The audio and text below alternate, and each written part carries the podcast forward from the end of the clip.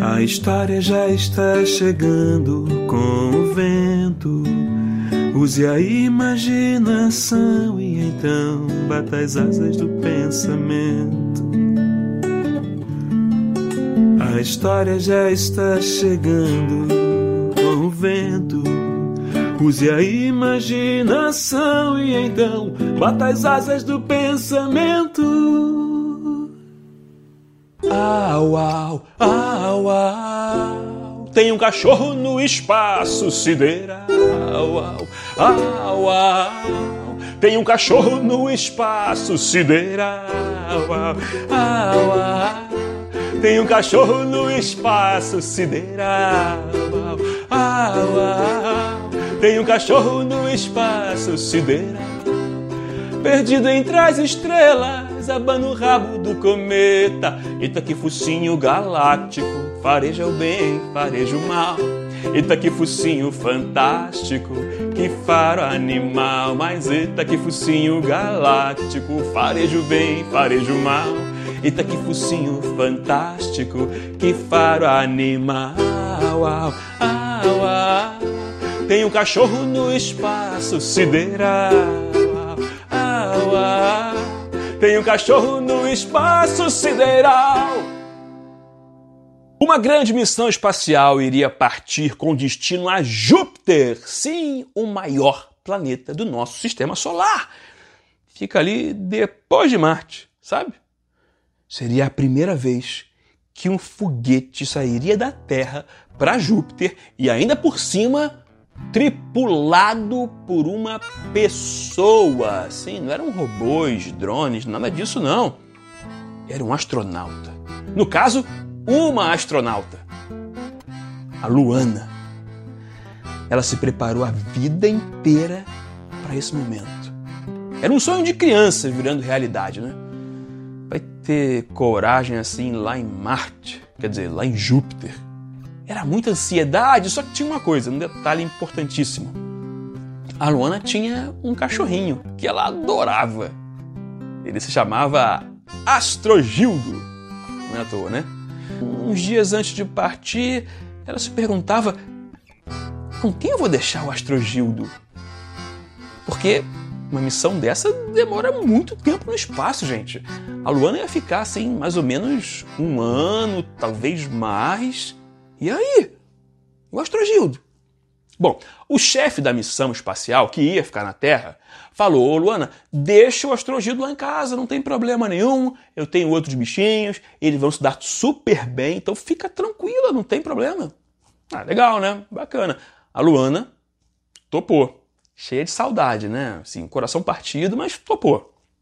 O dia da missão partir chegou. Base pronta. Com aquelas imagens que a gente vê da NASA mesmo, sabe? Pá, estrutura, plataforma, tudo aquilo tinha, tinha tudo aquilo. E lá estava Luana, preparada no foguete, ó.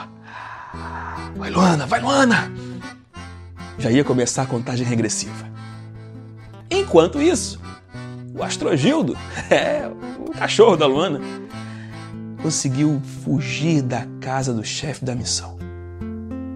Ele adorava a dona dele, era um amor sem fim. Não ia aguentar ficar tanto tempo sem ela assim. E lá foi o Astrogildo. Fugiu e correu. Ele sabia onde ficava a base, a base de lançamento. Lá foi ele. Correu, correu, correu, correu, correu. Ninguém viu o Astrogildo entrar na base. Todo mundo tava lá, ó, olhando foguete, foguete, foguete. Ninguém viu o Astrogildo entrar. E ele foi entrando. Esperto que era, desvia de um, foge do outro. E quando foram ver, o Astrogildo já estava na plataforma de lançamento. Meu Deus do céu, Astrogildo, sai daí, rapaz! Já era tarde.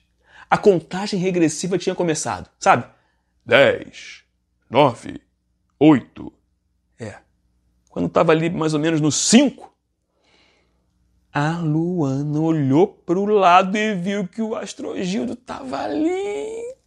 Ela tinha pouco tempo. Tudo aquilo ia virar fumaça. Ela abriu rapidinho a escotilha e botou o Astrogildo lá dentro.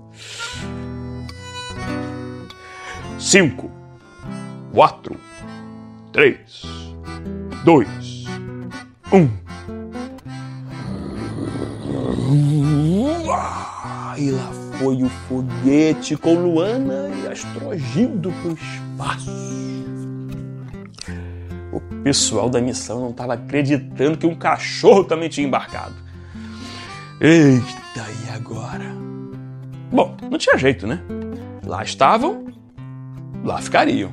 Depois que eles já estavam há alguns dias no espaço, ali ó, com destino a Júpiter, tudo bem, tudo tranquilo. Meteorito, que é um meteoro pequenininho, atingiu o foguete da Luana e do Astrogildo. Pronto. Foi um problema danado. Olha, o foguete ficou sem orientação.